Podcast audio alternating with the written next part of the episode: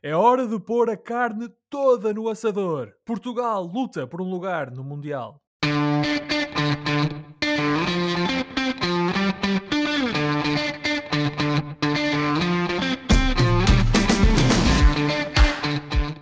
Bem-vindos a uma nova emissão dos Meninos de Ouro, programa para quem gosta de bola e que está disponível todas as terças-feiras no Spotify, Apple Podcasts, Google Podcasts e em todas as outras plataformas onde se pode ouvir e descarregar podcasts. Eu sou o Filipe Vieira e comigo estão o José Lopes e o João Pedro Oliveira e estamos novamente reunidos para uma conversa sobre futebol. Eu e o Josué estamos em Portugal, enquanto o nosso amigo João Pedro está no Reino Unido. Meus amigos, boa noite. João Pedro, conta-nos coisas de Londres. Olá, meus amigos, olá, colegas e olá a toda a gente que nos está a ouvir. Uh, em relação a Londres, as coisas estão melhorzinhas em relação ao clima. Uh, tivemos finalmente dois dias e agora de sol bastante agradáveis. Para quem faz teletrabalho à beira de uma janela, não é nada mau. Uh, estás, relação... estás com um registro, um, um timbre uh, bastante RTP anos 60. Hum, muito obrigado. Eu nem sei se, se me estás a insultar, se não, me estás a elogiar.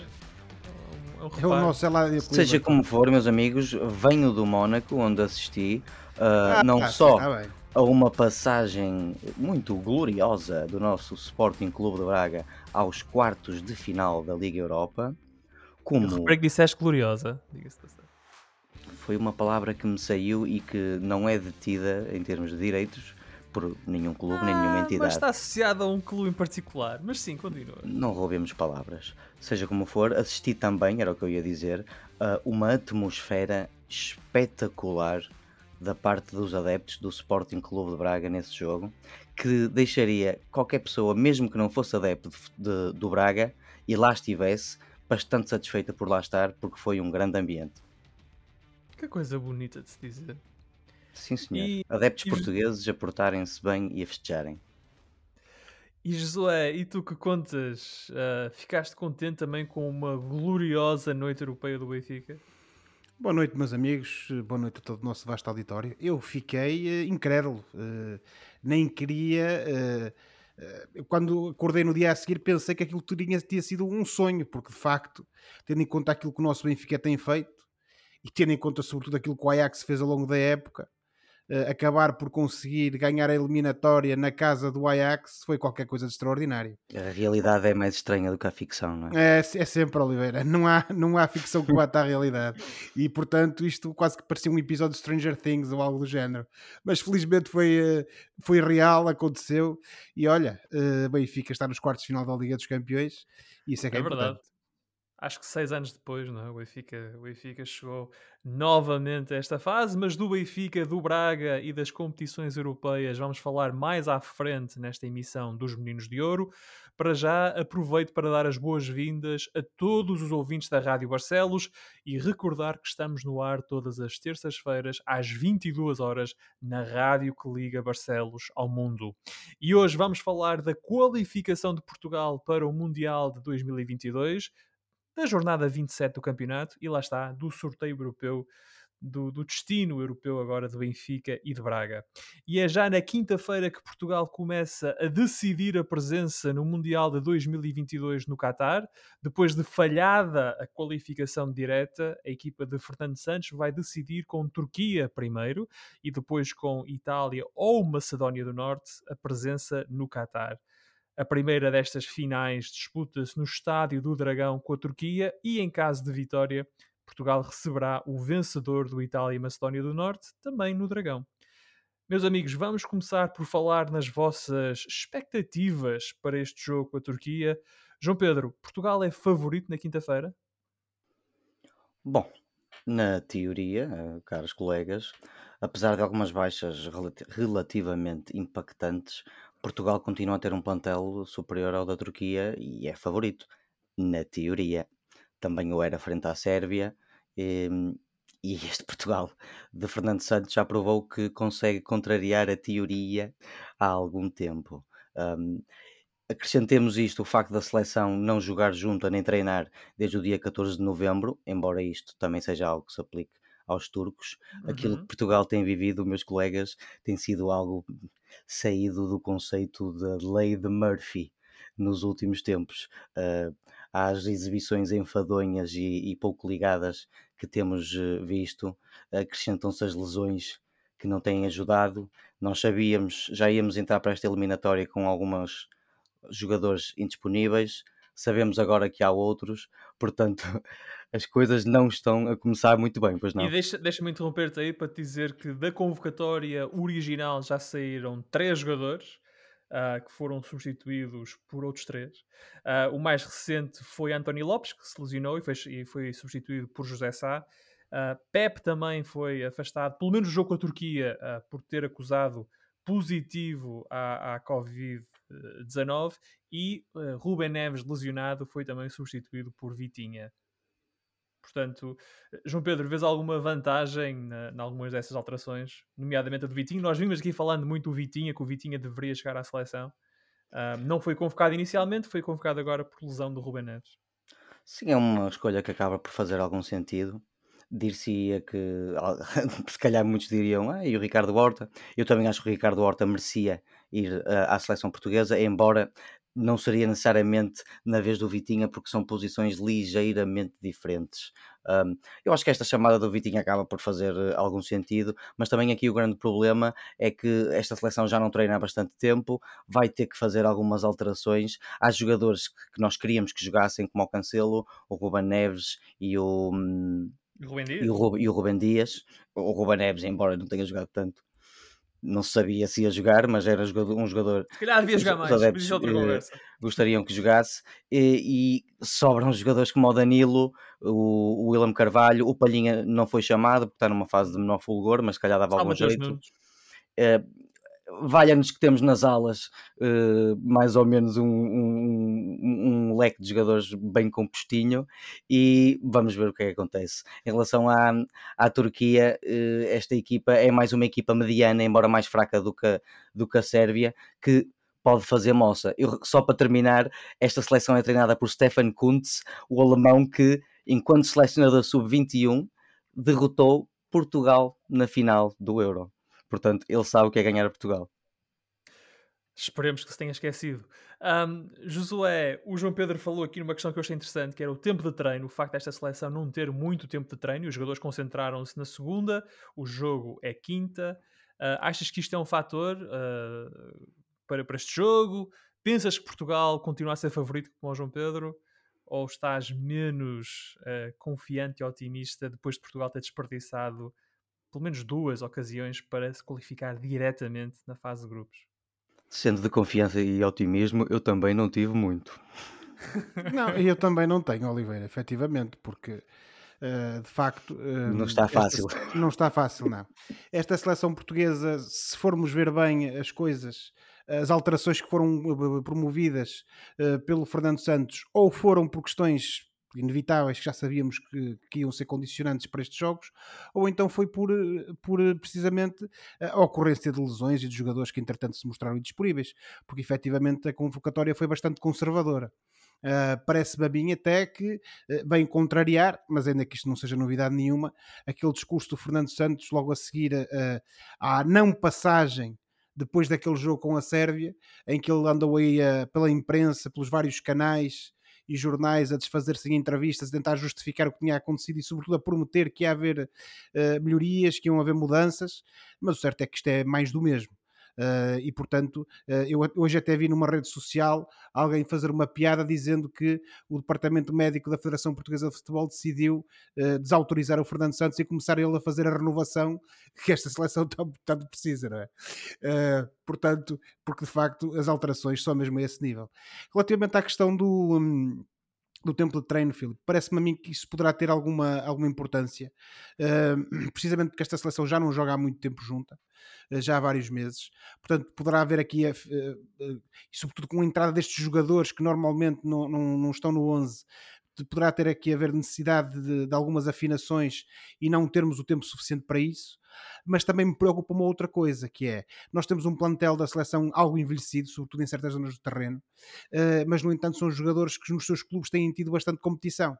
e ainda há pouco tempo uh, tiveram competições internas, tiveram competições europeias e, portanto, o próprio período de recuperação mais curto poderá ser um problema uh, e, e, isso ter impacto. O que me deixa algo uh, expectante de uma forma positiva, por assim dizer, é precisamente a falta de qualidade da Turquia.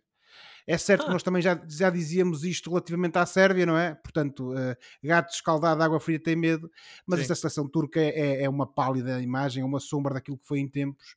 Os jogadores não têm a mesma qualidade e eh, se a Turquia há uns anos era um habitué nas fases finais dos europeus, o facto de estar aqui também demonstra que essa qualidade tem vindo a crescer.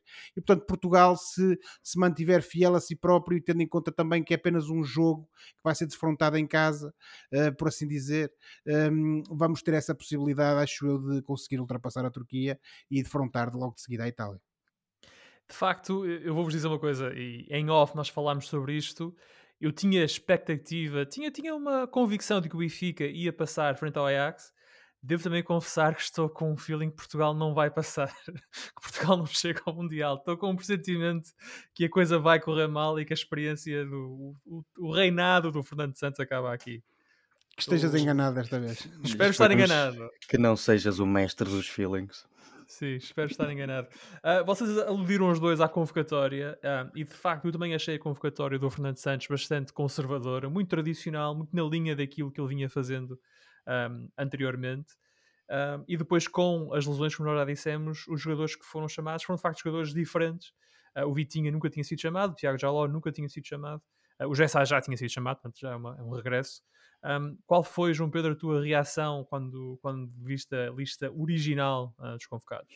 Não concordo muito com essa uh, visão de que foi uma convocatória assim conservadora. Não havia assim grandes alternativas àquilo que foi apresentado, exceção feita a um ou outro jogador, eventualmente. Eu já esperava mais ou menos que fosse mais ou menos um plantel destes um, a ser chamado.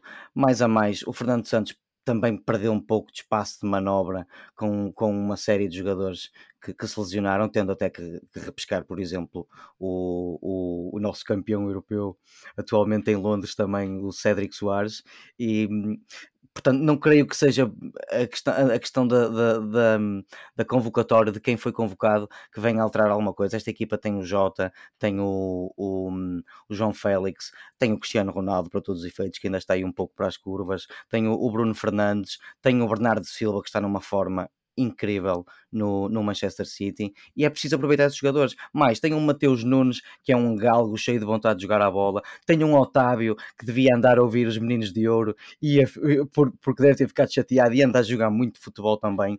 Enfim, eu acho o que o grande inimigo, o grande inimigo desta seleção é o pouco tempo que vão ter agora juntos, tendo em conta que, que passaram, que estiveram, não é, desde novembro sem, sem treinar juntos. Portanto, para mim é esse o grande inimigo.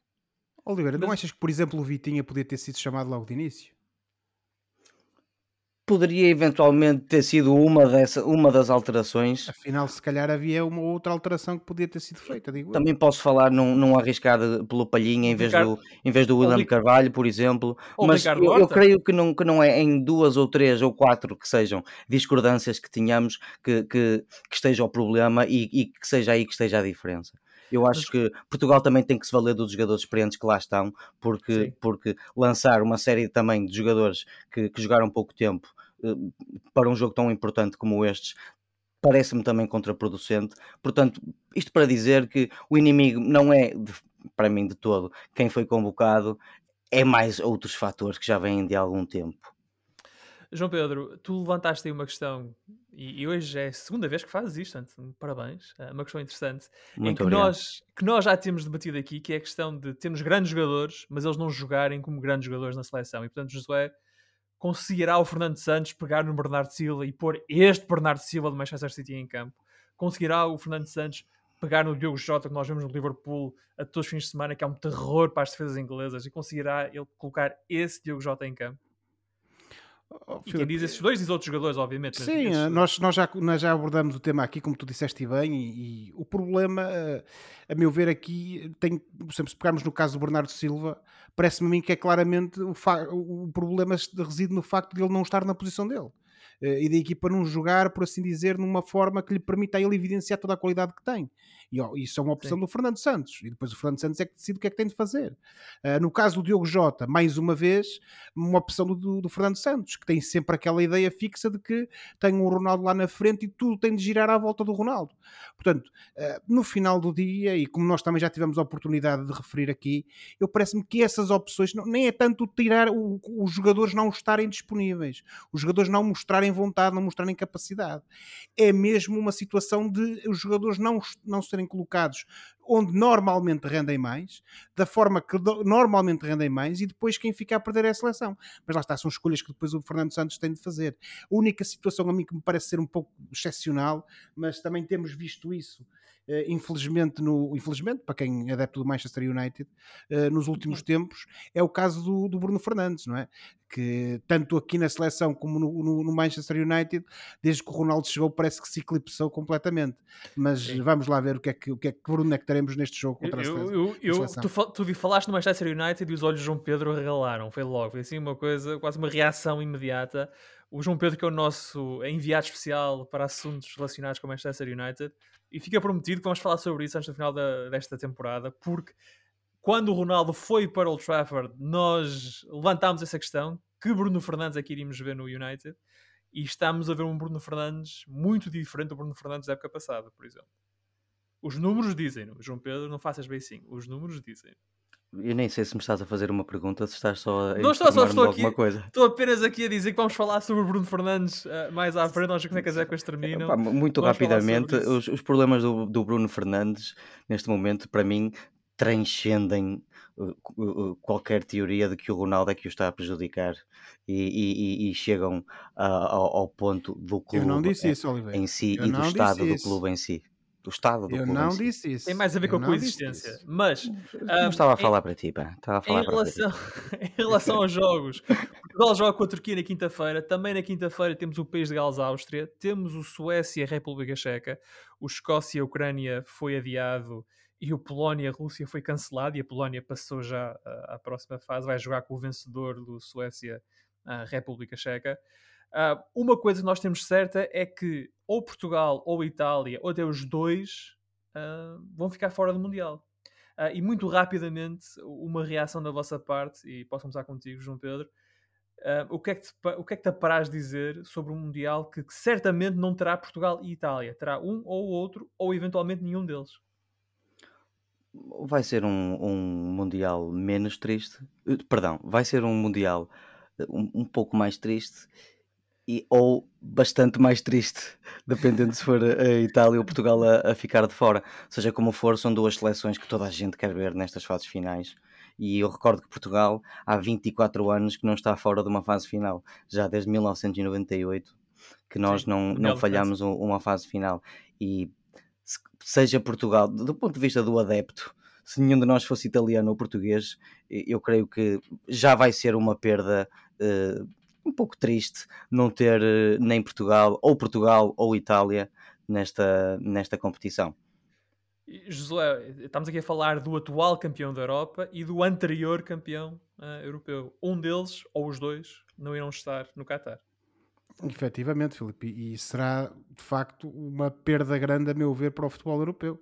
Uh, sobretudo e temos que também ser, se virmos isso de uma perspectiva mais continental, não ter o campeão europeu uh, representado uh, no Mundial, é, obviamente que é mau.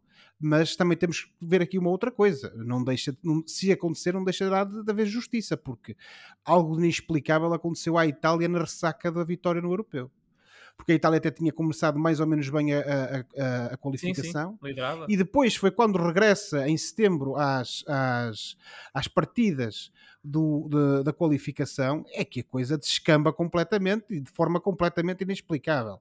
Uh, mas pronto, é o que é. Uh, dito isto, uh, eu estou em crer que nós teremos essa espécie de finalíssima entre Portugal e a Itália. lá está, como tu dizes bem, Uh, Olha, um, eu, eu nem quero que tu digas europeu. isso, nem quero que digas isso alto, que eu acho que até dá azar, Josué. Bastante ser dito, Oliveira. Acho que será sempre uma Tem boa de partida, será sempre um bom jogo. ah, e a não ser que de facto a Itália mostre, ah, dê uma má, má imagem que, que deu nessa segunda fase do apuramento para o Mundial após a ressaca do Europeu, da vitória no Europeu. ah, a não ser que isso aconteça, eu acho que os italianos são neste momento uma equipa mais forte e que podem criar bastante, bastante moça na nossa seleção. Mas será um jogo entre duas grandes equipas e, portanto, tudo, tudo pode acontecer. Muito bem, esse jogo entre duas grandes equipas, neste caso Portugal e Turquia, acontece uh, quinta-feira. Se Portugal passar, joga na terça-feira, portanto, na data do nosso próximo programa, com o vencedor do Itália Macedónia do Norte, que nós imaginamos que seja ou que será a Itália. Uh, mas para isso, vamos ver, vamos ter de acompanhar o próximo episódio, que é já quinta-feira. Olhamos agora então para o campeonato português. A jornada 27 não trouxe grandes novidades no que à classificação diz respeito. O Porto continua na frente com 6 pontos de avanço para o Sporting. O Benfica segue em terceiro a 12 pontos dos Dragões e a 6 dos Leões. Até me ri um bocadinho quando digo isto. Um, já o Braga ganhou 2 pontos ao Gil Vicente nesta jornada e tem agora 3 pontos de avanço para o atual quinto classificado. Um, João Pedro, a cada jornada que passa fica mais difícil ver como o Sporting pode recuperar os seis pontos que tem neste momento atrás para o Porto. Tu achas que uh, Sérgio Conceição e o do Porto já têm uma mão no título? Ainda não. Ela. Ainda não. Acho que ainda não, porque ainda tem que ir a Braga e à luz jogar. Um, o jogo mais difícil do Sporting até ao final da época é o Benfica em casa. E se quisermos eventualmente o Gil Vicente também em casa, o Gil Vicente que tem jogado bem, mas o calendário do Sporting fora o Benfica é ligeiramente melhor do que o Porto. Acredito sim que se o Porto ganhar a, em Braga a quatro jornadas do fim, o título está entregue. Porque com seis pontos de diferença, a faltar três jogos, eh, o Porto pode perder à vontade na luz, por exemplo, e sagrar-se campeão na mesma, porque os outros jogos são relativamente mais fáceis. Portanto, eu diria que o Porto vai ter as duas mãos no, no, no título, ou vá, mão e meia, mão e meia Mão e no meia. título, se for a Braga ganhar a quatro jornadas do fim. Ah. E uh, Josué, tu concordas com esta visão do João Pedro? E deixa-me só dizer, antes de te dar a palavra, que o Porto não perde no campeonato há 55 jogos.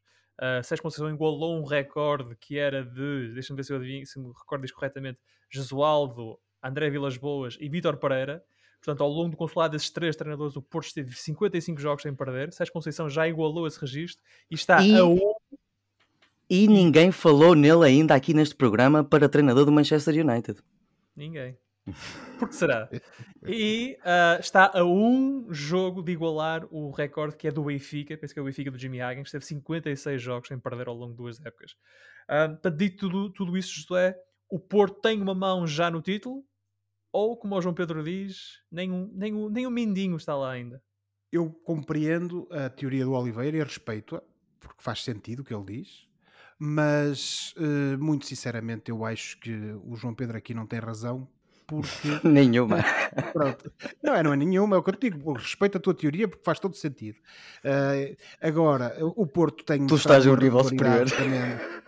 Pronto, não, não é isso, Oliveira. É apenas uma. Eu tenho uma abordagem um pouco mais. eh, mais como é que eu ia dizer? Mais conservadora neste sentido de que acho que o Porto, com a regularidade que tem apresentado e contra a Boa Vista, não obstante eh, a forma como o jogo terminou e a possibilidade do resultado não ter sido o melhor eh, para o Futebol Clube do Porto, o certo é que o Porto tem mostrado essa regularidade eh, jogo após jogo.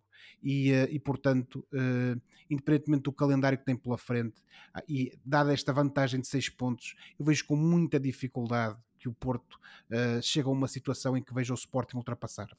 Até porque o Sporting também, não obstante eh, manter essa regularidade que também lhe é conhecida, eh, tem tremido um pouco mais do que o Futebol Clube do Porto eh, nos jogos que, que tem tido. E portanto eu acredito que neste momento só algo de muito anormal, de, de muito artificial, por assim dizer, é que poderia tirar este Porto de, de ser campeão nacional.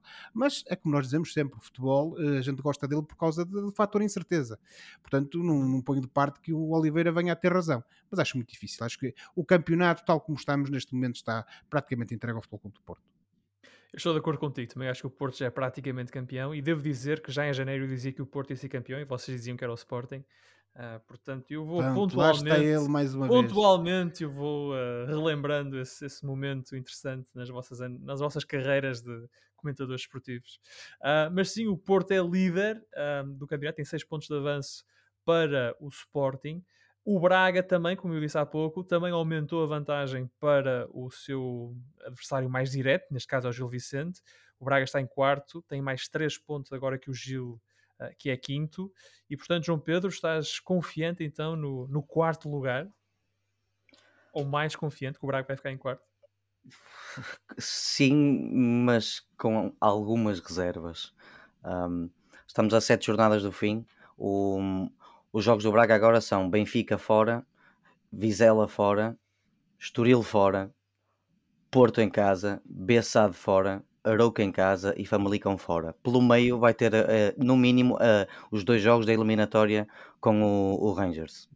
Já Uhum. o Gil vai só jogar contra um adversário que está à sua frente, que é o campeão Sporting, e eventualmente o outro jogo mais complicado é o Vitória de Guimarães, que está no lugar abaixo a, a, a 10 pontos do fim, de, uh, perdão, do 10 fim não, a 10 É pontos muito do, estranho, do, é do muito Gil. estranho para mim dizer É, num programa é um deste que o muito Vitória. Guimarães está a 10 pontos do Gil, está em Uh, sexto lugar, está a 10 pontos do Gil, que é quinto. Mas É, é, um, é um fosso muito grande, mas eh, continuando, eh, olhando para o calendário das duas equipas, até ao final do campeonato, o do Braga é mais preenchido pela Liga Europa e tem jogos mais complicados. E eu creio que o Gil Vicente tem aqui reais hipóteses de chegar ao quarto lugar. Eu diria até uma verdadeira oportunidade de lá chegar. São quatro pontos de diferença em sete jogos e isto não é uma almofada fofinha. Quatro pontos de diferença em, em sete jogos.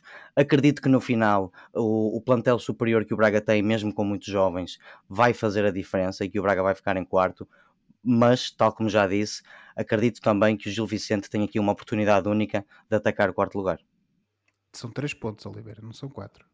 São 3. O Braga está com 3 pontos de avanço para o Gil. Tens a E, certeza? e ate- sim, e atenção que o Para Gil mal, para mal dos teus pecados, direto. Oliveira. Para mal dos teus Hum, pecados. Já É se ouve o matemática. galo, já se ouve o galo que a cara já era longe, Oliveira. É, é tem razão. outra, é 49 só fazer para as contas. 46. É Peço desculpa, contas. 49 para 46. Não são, se 4, quatro pontos não eram uma almofada fofinha, imaginem agora 3. O homem até ficou mais Estou preocupado agora. É uma almofada muito pouco fofinha. Hum, Josué, É, é isso. Mas, eh, enfim, o meu comentário mantém-se. Acho que o Braga no final vai ficar em quarto, mas o Gil tem aqui uma verdadeira oportunidade. José, uma questão bifurcada para ti. A primeira é se tu pensas que o Gil ainda pode almejar o quarto lugar, realisticamente, em termos de se o Gil tem condições para chegar ao quarto lugar. Ah, mas também parece que o quinto já não foge, pelo menos, não é? Porque 10 pontos para o Vitória de Guimarães, muito irregular o Vitória de Guimarães, com ah, faltam 7 jogos para o final do campeonato, já, já não foge pelo menos o quinto. Eu concordo contigo, Filipe. Acho que o quinto lugar à partida não foge. Mas este último jogo do, do, do Gil contra o Marítimo deixou-me preocupado com uma coisa. Uh, eu sempre tenho dito aqui, uh, numa perspectiva mais cautelosa, que o Gil Vicente anda neste momento num campeonato que não é o seu, tem um plantel uh, que não é para, estes, para estas leads, uh, portanto, há, tem um, bom, um conjunto de bons jogadores, mas as suas segundas linhas não têm qualidade suficiente para permitir ao, ao, seu treinador fazer uma gestão uh, que permita uh, sempre manter a competitividade da equipa. E isso contra o Marítimo viu-se, uh, sobretudo porque parece a mim que, fruto dessa, dessa falta de soluções, o Gil também apareceu algo cansado no jogo contra o Marítimo. E portanto, eu necessito de ver o próximo jogo do Gil Vicente para poder perceber se aquilo foi um acidente de percurso ou se de facto podemos estar aqui uh, a ver o Gil Vicente chegar a uma fase da época em que acusa esse desgaste e poderá ter algum abaixamento de forma. Dito isto, eu não acredito que haja aqui um Gil Vicente em queda livre e portanto, Filipe, concordo contigo quando tu dizes que a partir do quinto lugar já não, já não foge ao Gil Vicente. Quanto ao quarto lugar, o Oliveira tem razão. De facto, o Braga tem um final de época muito complicado e se o Gil Vicente mantiver aquela regularidade que tem mostrado até agora, existe aqui a possibilidade real de tentar uh, ultrapassar o Braga. Mas, uh, como eu referi há pouco, eu continuo a achar que o mais realista e fruto dessas, dessas uh, não são deficiências, mas desses problemas, dessas condicionantes do plantel do Gil Vicente, o mais realista aqui é que a classificação se mantenha como está. E essa é a deixa perfeita para eu dar a classificação uh, atual do campeonato. O Porto é primeiro com 73 pontos, o Sporting é segundo com 67, o Benfica é terceiro com 61, e estes são os três lugares da Liga dos Campeões. O Braga é quarto com 49, o Gil Vicente é quinto com 46. E como diziam, o Vitória é sexto classificado e está a 30, com 36 pontos, está a 10 pontos do Gil. Depois o Estoril é sétimo com 34, o Marítimo é oitavo com 33, o Passos também com 33 é nono, Santa Clara é décimo com 31, Portimonense, onde anda o Portimonense? Uh, agora é décimo primeiro com 29 pontos, o Famalicão é décimo segundo com 28, Boa Vista é décimo terceiro com 27, Vizela décimo quarto com 26, Aroca décimo quinto com 23. O Tondela, o semifinalista da Taça de Portugal, Tondela é 16 e está no lugar de uh, playoff uh, para manutenção na Liga, tem 22 pontos. Abaixo da linha d'água está o Moreirense com 20 no 17 lugar e também o Bessade com 18 pontos no 18 lugar. Uh, na próxima jornada, jogo grande é o Braga-Benfica. Ainda não há uh, datas para estes jogos, mas quando o campeonato regressar uh, da pausa para as seleções, vamos ter um Braga-Benfica, vamos ter também um Sporting Passos de Ferreira, um Porto Santa Clara, um Moreirense Vitória de Guimarães, um derby uh, minhoto, um Arouca Gil Vicente, um Marítimo Tondela, Famalicão Boa Vista, Bessade Portimonense e um Estoril Praia Vizela. Um, só uma, uma rápida opinião da, da vossa parte. Falamos sempre do título e da Europa, mas olhando aqui para a descida, vocês acham que o Bessade já, já está sentenciado? Sim, era logo o primeiro e já o é há algum tempo. Não, não, não, não há hipótese nenhuma, não, não vejo ali nenhuma hipótese do, da Bessade conseguir amealhar pontos suficientes a sete jornadas do fim agora para ficar. E tu, e tu, José, o que é que tu achas? Sim, Está a 5 pontos do Aroca. Não, já, aliás, nós até já, já abordamos isto brevemente aqui há algum tempo. Eu parece-me que a Bessade está completamente condenada à descida. Uh, não é só pela questão pontual, mas é pelo aquilo que se vai vendo em campo da, por parte da, da, dessa, desta equipa. Uh, agora, quanto aos outros uh, lugares acima, nomeadamente o, o, o, segundo lugar da descida e o lugar do playoff, eu Tondela acho que e Moreirense. Ser é Tondela Moreirense, mas aqui o Arouca também, também uh, vai andar aqui nestas leads a discutir entre estas duas equipas quem é que desce e quem é que vai ao playoff e quem é que consegue este último lugar de salvação, o 15 uh, eh, para ficar na, na, Primeira Liga, porque entre, entre o Tondela, o Arouca e o Moreirense também não se tem visto aqui grande capacidade de uma hora para outra dar aqui um, fazer aqui um ataque, como se costuma dizer no ciclismo, uh, e, e, dar um puxão para, para adiante. Sendo que o Vizela parece-me a mim, uh, não só porque tem 3 pontos de avanço sobre o 15 classificado, uh, mas também porque tem uma equipa muito mais competitiva. Acho que à partida, e fruto da, do, do esforço que tem demonstrado e da qualidade demonstrado em campo, à partida não estará para descer a divisão. É, o, o Aroca e o Tondela e o Moreirense e o, e o Bessade, essas quatro equipas, parecem-me ser as quatro equipas mais fracas do campeonato veremos uh, o que é que nos dizem as próximas jornadas e qual é a história do campeonato daqui até o final. Um, avancemos para a Europa e Benfica e Braga são os últimos representantes portugueses nas competições europeias. O Benfica afastou o Ajax nos oitavos de final da Champions, enquanto o Braga eliminou o Mónaco na Liga Europa. Pelo caminho ficaram Porto e Sporting.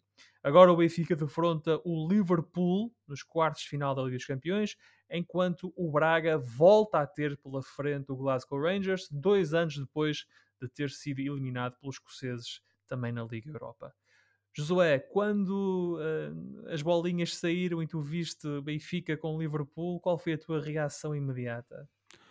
Olha, Filipe, foi uh, de preocupação, uh, como é óbvio, não é? preocupação para com o meu Benfica. Disseste, porque... disseste uma palavra que não podes dizer agora na rádio? por acaso, alguma assim? não, não a proferi, apenas, apenas pensei nela, não é?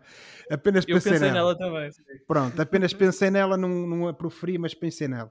Agora, uh, muito rapidamente, o Liverpool é a equipa que todos nós conhecemos, com um plantel de luxo, um treinador de luxo, um futebol espetacular. Uh, eu sou fã assumido deste Liverpool e, portanto, o Benfica, até pela maneira como chegou a estes quartos de final e pela qualidade que tem demonstrado, Uh, tem exíguas possibilidades de, de, ficar por cima do Liverpool nesta, nesta eliminatória. Um, eu não vou estar aqui com a apologia de que o Benfica tem que jogar a retranca para levar poucas, tanto uh, em casa como fora. Acho que o Benfica deve procurar ser competitivo, mas uh, o certo é que vai ser muito, muito difícil frente a este Liverpool. O sorteio poderia ter sido um pouco mais generoso, havia uma outra equipa que se calhar uh, teria teria-nos dado possibilidades um pouco mais Uma das equipas reais. Era? era mesmo o Atlético ou, ou o Vila Real. Até o Real. O Real Madrid seria sempre um jogo complicado pela questão Seria, mental, seria, Filipe. seria. Pela questão mental seria sempre um jogo complicado. Mas está a um nível. O Real Madrid está a um patamar inferior ao Liverpool, ao tu Manchester dizes, City tu ao dizes, isso, dizes isso depois do jogo contra o Barcelona. é? Principalmente depois Porque antes desse jogo se calhar sim. não dizias isso. Mas pronto, acho que o Villarreal, apesar de ser uma equipa também tem mostrado muita qualidade, acho que Villarreal e o Atlético podiam ter sido adversários mais simpáticos para o Benfica. Mas isto é como me disse o Ricardo Loureiro, nosso, o nosso amigo, quando depois do sorteio, "Epá, tu querias que te saísse o que é agora? O Cascalheiras? Quer dizer, Claro, portanto, não, claro. não há, não, aqui não há, grande, não há grande possibilidade de sermos esquisitos. Agora, que vai ser uma eliminatória muito difí- difícil para o Benfica, vai, ah, sobretudo porque, ah, como eu referi há pouco, isto é que me parece ser a, a nota dominadora, ah, o Benfica chega aqui a, estas, a esta, esta fase em circunstâncias muito especiais. É, é certo que trabalhou, mas teve muita sorte também contra o Ajax, ah, teve- e portanto ah, o facto de estar aqui já deve ser, servir quase como prémio de consolação para esta época do Benfica, porque acho que mais que isto, aliás, eu não esperava tanto. Uh, esperava termos sido eliminados já contra o Ajax, mas só o simples facto de termos chegado aqui já, já é uma espécie de prémio de consolação, que ainda assim, a meu ver, nem pouco mais ou menos salva a época. Eu, eu vou-te confessar que eu vi um cenário em que o Benfica apanhava o Vila Real nos quartos, depois avançava para as meias e jogava com o Atlético de Madrid. ah, com alguma sorte eliminava o Atlético de Madrid, chegava à final e apanhava um Chelsea em- com salários em atraso e jogadores em falta e tal. Era o E, ah, e pronto, Tu- campeões europeus. Apanhava, Isto- isto- apanhava- um storyteller. Não, o, o, Filipe- um, acredito que o- um dreamer. É um sonhador. Eu acho que o Filipe por momentos achou nós vamos jogar contra o Chelsea e eles vão perder por falta de comparência. Como se fosse Sim, um né? pensado, não é? É, Exatamente. Sim, sim, nove, sim, mas isso-. Mas isso agora não interessa nada. Não, Filipe, opa, mas não, lamento. Acho que nem o, nem o, o benfiquista mais, eh, mais caloroso consegue, consegue Não. alinhar numa teoria dessa. Vamos, vamos ficar por aqui.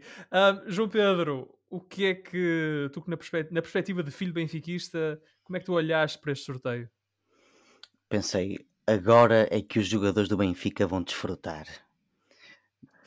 Bom, quando usas eu o verbo desfrutar na Liga dos Campeões, isso é, é mau sinal. Foi o que Não, pensei, grande azar. Foi o que eu pensei, grande azar. O, É a forma o- do diplomática do Oliveira dizer que, os- que a equipa portuguesa vai ser cilindrada. Grande azar, foi o que eu pensei. O, o, o Benfica apanhou aqui um dos maiores tubarões do futebol mundial. O, o Liverpool construiu nos últimos anos uma das melhores equipas do mundo da atualidade. E, e não só, soube também, nestes últimos tempos, renovar muito bem e a pouco e pouco a equipa com contratações muito acertadas. Porque a craques e a mouros de trabalho, como o Mané, o Salah, o Firmino, o Robertson, o Alexander Arnold, o Fabinho. Van Dijk, o Fabinho, juntaram-se talentos como o Jota, talentos com fome, o Kunaté, o, o, o- peço desculpa dizer isto, o orgásmico Tiago Alcântara, um chocolatinho que o, que o Klopp trouxe para, para Liverpool, o Keita, o? O, o próprio Tsimikas e recentemente, colegas, um Luís Dias que chegou a Liverpool a cantar o I Came In Like a Wrecking Ball da Miley Cyrus e está literalmente a partir tudo. E, e mais ainda, ao contrário de outros outrora grandes clubes ingleses, tem em Jordan Anderson um grande capitão. Ele que, apesar de inferior qualitativamente a Gerard, acabou com trabalho, mérito e alguma sorte na geração que apanhou, tornar-se É. um, um jogador importantíssimo naquela equipa também. Uma espécie de André Almeida do Liverpool. Não voltes a dizer isso. Meu Deus. O que é que eu acabei de ouvir?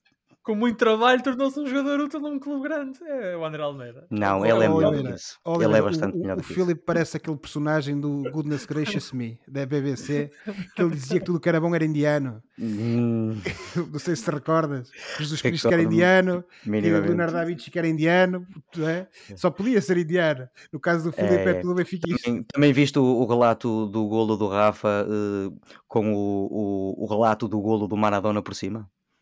Filipe? São, são- são parecidos, não são?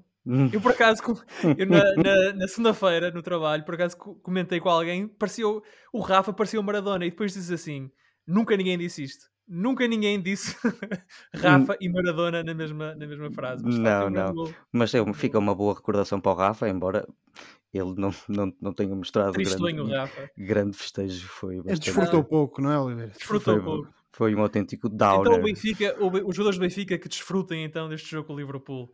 Josué, se o Benfica, o Benfica já chegou aos quartos de final da Liga dos Campeões, ótimo. Vamos supor que o Benfica elimina o Liverpool. Vamos só supor. É, chega para dizer que o Nelson Veríssimo deve ser treinador do Benfica na próxima época? Ó Filipe, tu estás-me a pedir aqui um exercício mesmo de Isto é que é, isto manifesta é, e é profunda comentador especulação, desportivo, é? comentador desportivo Epá, 101. eu quase que me vou sentir o Marcos Mendes neste momento, não é? Sim. tirando que não tenho uma almofada aqui debaixo do rabo, mas acho que me- tenho os pés no chão, acho que não que, que vou fazer como ele. Epá, eh, partindo dessa tua premissa, eu eh, acho que ainda assim o Nelson Veríssimo não deve ficar. E não deve ficar por uma razão muito simples, e até pegando um pouco naquilo que eu disse na semana passada. Acho que o Nelson Veríssimo foi, chega aqui como uma solução de recurso, ainda que lhe tenham prometido que ele ia terminar a época.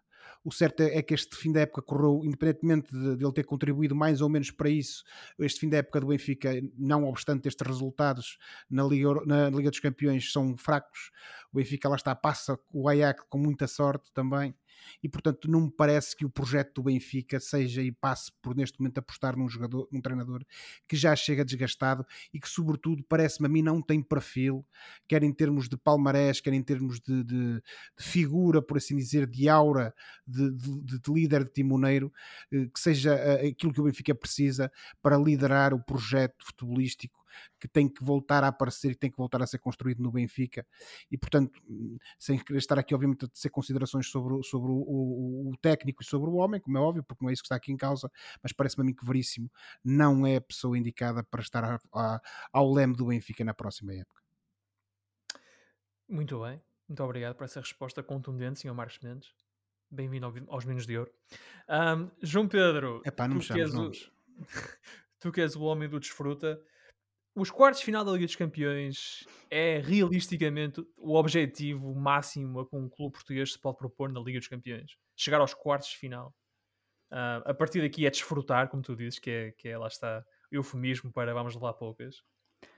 Não, porque senão estávamos todos a dar razão a esse vilão do futebol, o Florentino Pérez, e, e não, e não desfrutaríamos de, de- daquelas pequenas exceções que vão acontecendo de equipas que se portam bem na Liga dos Campeões, como o Ajax recentemente, o Atalanta, que de repente tornou-se um habitué do nada Sim, na Liga sim dos mas Campeões. falando especificamente das equipas portuguesas, acho que nenhuma equipa portuguesa passa aos quartos de final desde o Porto em 2004. Atualmente, o, o- eu acho que o, o nível está mu- muito perto disso. Acho que complicado ir para além disso, mas reconheço também que nos últimos tempos subiu um bocadito o nível, pelo menos dos, dos três grandes e mais o, mais o Braga, e começamos a ver, por exemplo, o ano passado vimos o Porto a ficar eh, pelos, pelos quartos, eh, vamos ver agora o que é que acontece ao Benfica este ano, Eh, o Braga por si eh, está também nos quartos de final da Liga Europa.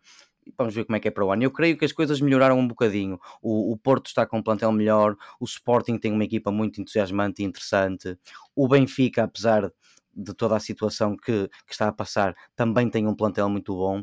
Portanto, vamos ver se para o ano não acontece o, o- o acaso de alguém chegar a umas meias, por exemplo. Mas concordo, tendo a concordar que o nível está mais ou menos por aí, num máximo de quartos de final. É, eu julgo que eu, eu posso estar enganado, estou a falar um bocado de cor, mas desde 2004 só uma equipa que não que não uma equipa do- dos cinco maiores campeonatos europeus, portanto campeonato inglês, alemão, italiano, francês e espanhol, só uma equipa fora desses campeonatos chegou às meias finais e foi precisamente o Ajax há, há dois ou três anos. Ah, penso que desde, é, desde o Porto de 2004 que mais ninguém chegava tão longe o Porto chegou à final e venceu inclusive a competição. E o próprio Atalanta, creio que já chegou também aos quartos. Mas a Atalanta é, de- é do Big Five, é da, é da Itália. Eu estou a falar de Ah, ok, equipa mas de, um também é um- campeonato, ok, de um- um campeonato fora de- dos cinco maiores. Ok. Ahm, sim. Ah, Que era um bocadinho aquilo que o Florentino Pérez queria fazer com a, com a Superliga, não era? Que era só equipas desses campeonatos, basicamente. Sim, mas nós, nós vamos vendo algumas vitórias surpreendentes. Ainda este ano o Sheriff derrotou o Real Madrid num jogo bastante bom. eh, E, tirar esse tipo de clubes e, e transformar isto numa Superliga não ia ter piada nenhuma. Nenhuma. Ah, por falar em quartos de final, o Braga também vai jogar os quartos de final da Liga Europa com o Glasgow Rangers. Ah, João Pedro, foste ao Mónaco, vais a Glasgow? Creio que não, colegas. Não vou acompanhar o Braga Glasgow por eh, motivos pessoais e profissionais. Já lá foste. Ah, por motivos mas pessoais e profissionais. Já ver fui, de facto. Querem ver que o Oliveira é persona non grata em Glasgow. Não pode lá voltar. foi, o, foi Deixa quando o Braga foi eliminado e foi uma atmosfera absolutamente espetacular. Portanto, em termos de ambiente, o, o, o Braga apanhou aqui um, um, um adversário muito interessante. Eu tenho pena eh, que, tenha sido, que tenha sido este adversário, mas eh, acredito que, com mais um jogo épico, o Braga pode passar. Não considero o favorito, infelizmente, mas acho que o Braga já surpreendeu mais um bocado ultimamente. Estes miúdos estão a entusiasmar, portanto, tudo pode acontecer. Teve agora um jogo contra o Portimonense e finalmente ganhou três dias depois de uma eliminatória, que já era algo que não acontecia há algum tempo, e portanto, vamos ver o que é que acontece. Não creio que foi uma eliminatória muito doce para o Braga apanhar o, o- o Rangers, mas creio que é possível. E José, o que é que tu achas em relação a este sorteio do, que ditou um Rangers Braga na Liga Europa? Eu acho que aqui tem que discordar do Oliveira, porque o Braga penso que não tinha. Não podia cair melhor na sopa, por assim dizer. Quer dizer, quem é que eram as alternativas para além do Rangers? Estamos a falar do Rangers, que é o campeão escocês, que vale o que vale, não é? E depois as alternativas que são a Atalanta, que é a equipa que conhecemos, tanto o Leipzig como o, como o Eintracht Frankfurt, que são equipas que também têm estado na moto de cima e a jogar muito futebol. José, é a dor da derrota, é dor da derrota de há dois anos, essa dor. Ah, so- ah, então deve ser algum, alguma, algum trauma. Oliveira, não é? É um algum trauma, isso, Josué, é um Pronto. trauma. Ah, é um bem. trauma. Assim E o compreendo. trauma do Ibrox Stadium. É o É, trauma do, do barulhento Ibrox Stadium. Então aí já percebo e- e o teu ponto de vista, porque acho que o, o sorteio até acabou por ser meigo melhor que isto, só se a segunda mão fosse, fosse em Braga. Não, eu acho que a partir de agora ia ser tudo complicado, quem quer, quem Claro quer que que apanhássemos. Por Pronto. isso, eh, o, o- Mas- o que vier à rede agora é peixe, como se diz. Mas se a segunda mão fosse em Braga, talvez pudesse ser melhor do que o que foi. Mas eh, dito isto, e não obstante o, o Rangers ser o campeão escocês e ser uma equipa com, com alguma qualidade, eu acho que ainda assim não deixa de estar eh, ao alcance do Braga, sobretudo deste Braga, deste bom Braga que temos visto nos, nos últimos jogos. Sim, eu também acho que Europa. alcance. Portanto, vai ser um jogo difícil, sem dúvida. Uh, muito renhido e o Braga vai ter que estar na sua melhor forma, sem dúvida nenhuma, para poder passar o Rangers.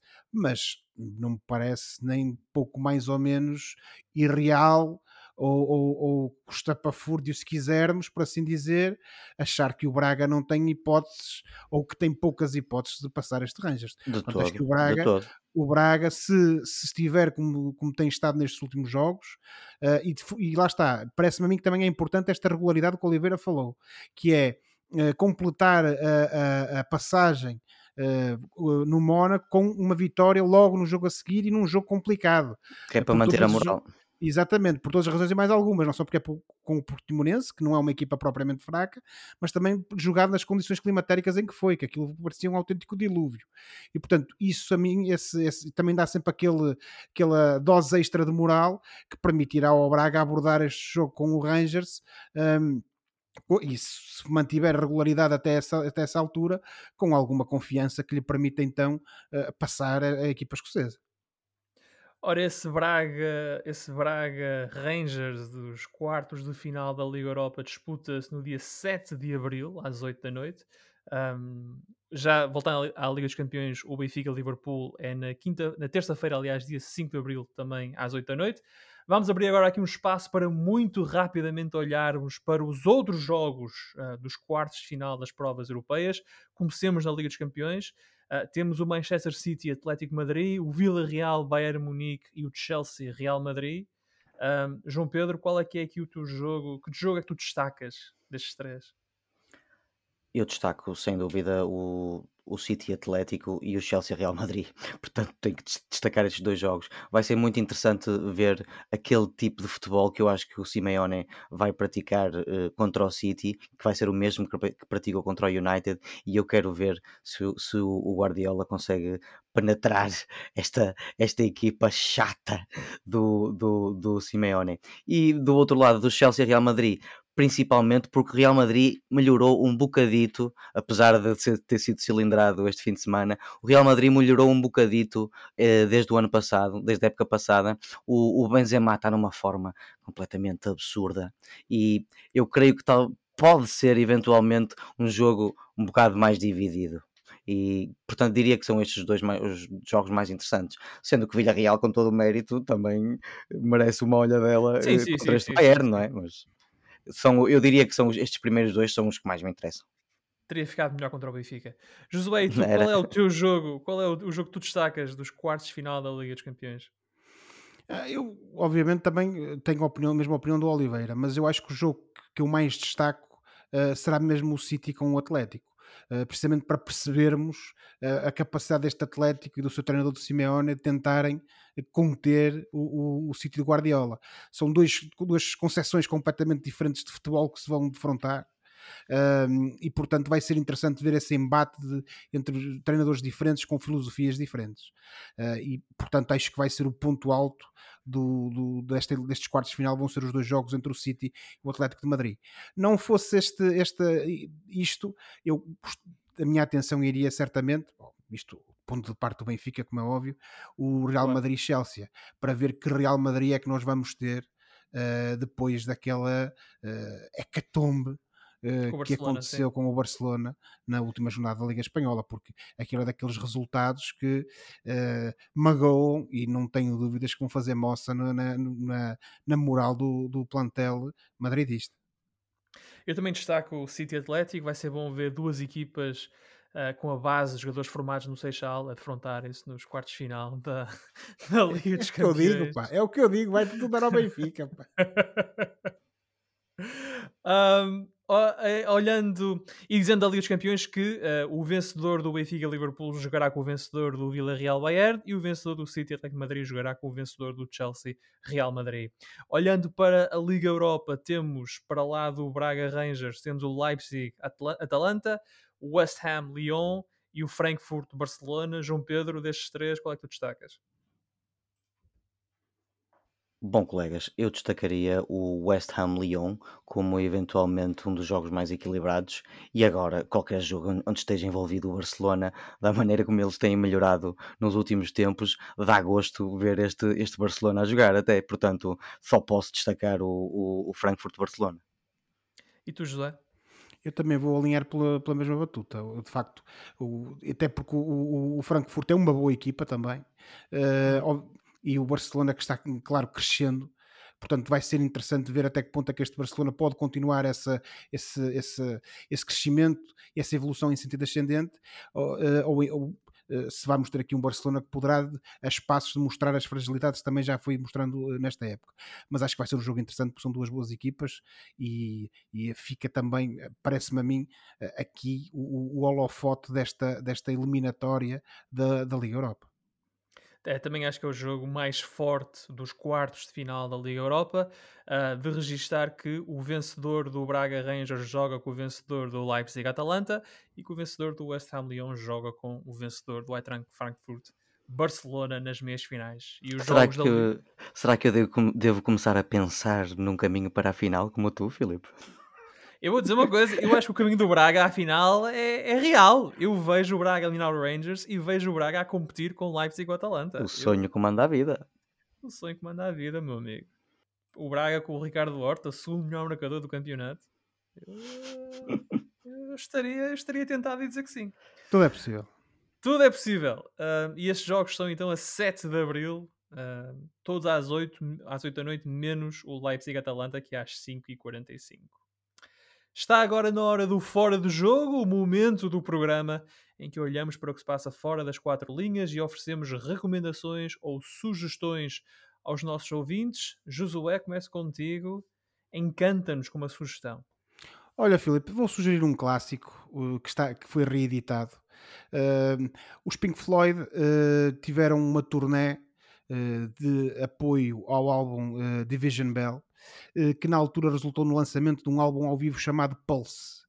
Uh, esse álbum uh, não só foi editado precisamente em formato audiofónico, mas também foi depois, mais tarde, já na altura, editado também num concerto. Então em VHS, passados uns anos em DVD e agora numa versão limitada e restaurada de dois Blu-rays.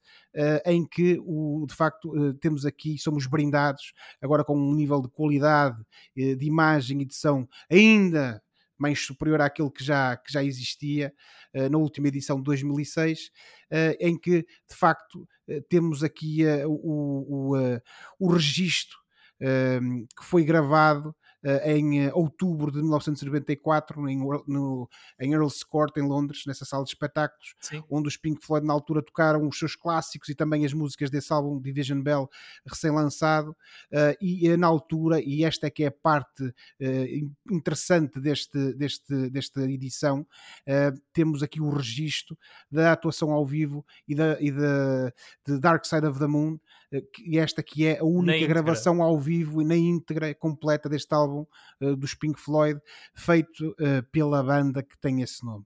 E portanto, a minha recomendação vai precisamente para a edição uh, em Blu-ray de Pulse, essa versão limitada e, restaurada, que está à venda nas lojas do costume. É a única versão oficial. É, que eu- por isso é que eu versões- falei. versões piratas, sim. Porto, mas Um, isso é outra conversa.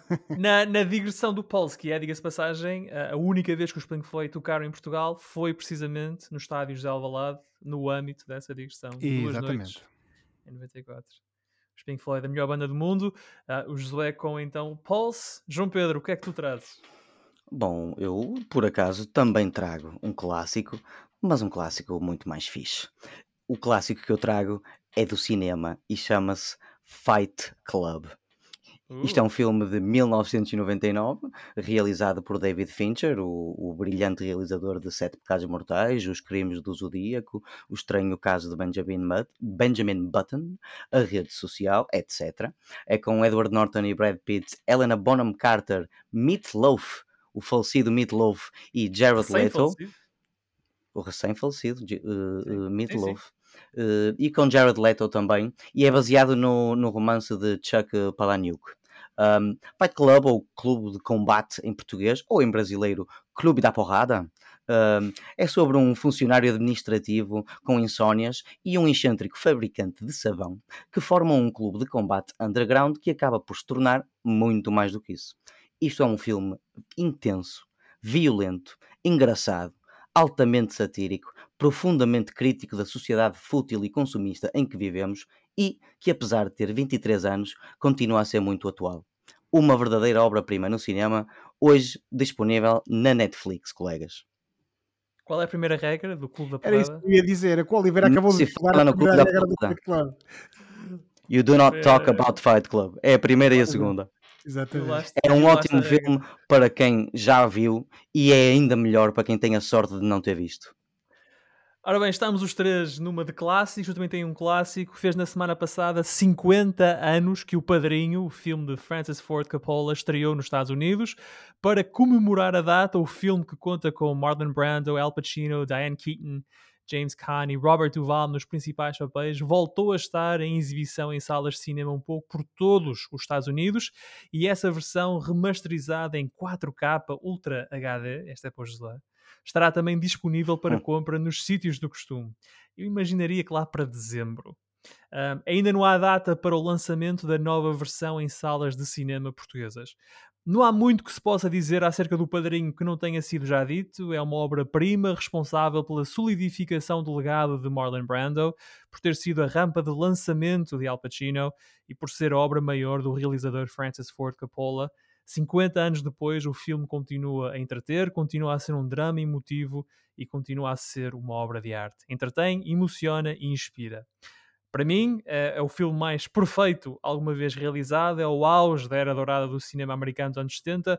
O Padrinho é aquele caso raro de um sucesso comercial e artístico, um marco na história do cinema moderno e da cultura contemporânea americana. Continua a ser, eventualmente, o filme mais citado e referenciado do século XX. E não esqueçamos que há duas sequelas, uma delas quase tão boa quanto a original. E o Padrinho faz então 50 anos e pode ser comprado ou visto em streaming nos sítios do costume. Há quem diga que uma delas é tão boa ou melhor que a original também. Imagino que sim, imagino que sim. Hum. Ora, por hoje ficamos por aqui. Para a próxima semana cá estaremos para mais uma conversa sobre futebol e outras coisas. Não se esqueçam que podem subscrever e avaliar com 5 estrelas o canal dos Meninos de Ouro, disponível em todas as plataformas onde se pode ouvir ou descarregar podcasts, para serem notificados de cada vez que publicarmos uma nova emissão.